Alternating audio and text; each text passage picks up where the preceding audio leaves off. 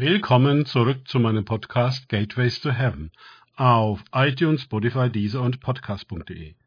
Mein Name ist Markus Herbert und mein Thema heute ist Sprich zu dem Sturm. Weiter geht es in diesem Podcast mit Lukas 8, 24b bis 25a. Wir können uns vorstellen, wie konsterniert die Jünger waren, sowohl über die Handlung Jesu als auch über seine Frage nach ihrem Glauben. Vor Augenblicken waren sie noch in höchster Verzweiflung und sahen ihr Ende gekommen. Und Jesus steht auf und sagt einfach, sei still zu dem Sturm. Und er gehorcht ihm. Oh, wie sehr ist das unsere Geschichte. Wir arbeiten und kämpfen uns durch. Wir kommen an den Rand des Zusammenbruchs. Die Glaubensgeschwister machen sich schon ernsthaft Sorgen um uns.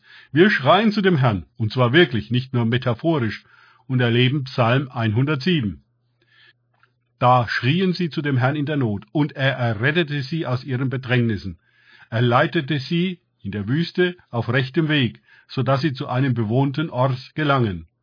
Verse 6 bis 7. Da schrien sie zu dem Herrn um Hilfe in ihrer Not.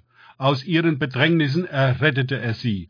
Er führt sie heraus aus Dunkel und Finsternis. Er zerriss ihre Fesseln. Verse 13 bis 14.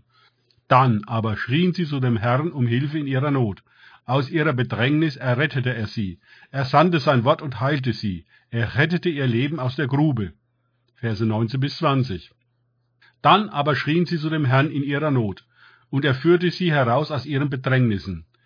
Er verwandelte den Sturm in Stille, und es legten sich die Wellen.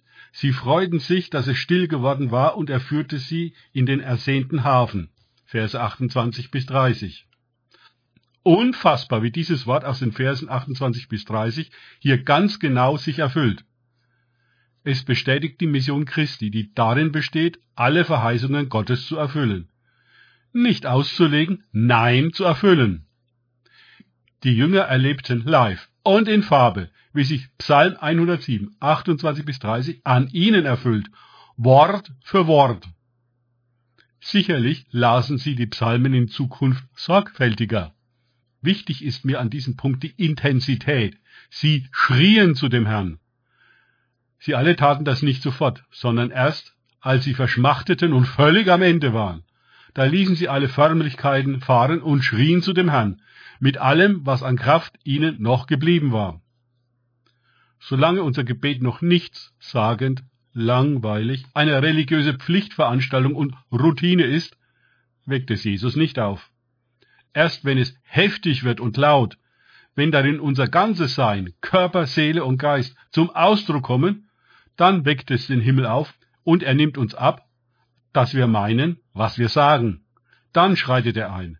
Denn er ist nicht eine unter vielen Optionen, die wir haben, sondern die einzig und letzte Hoffnung, zu der wir Zuflucht nehmen.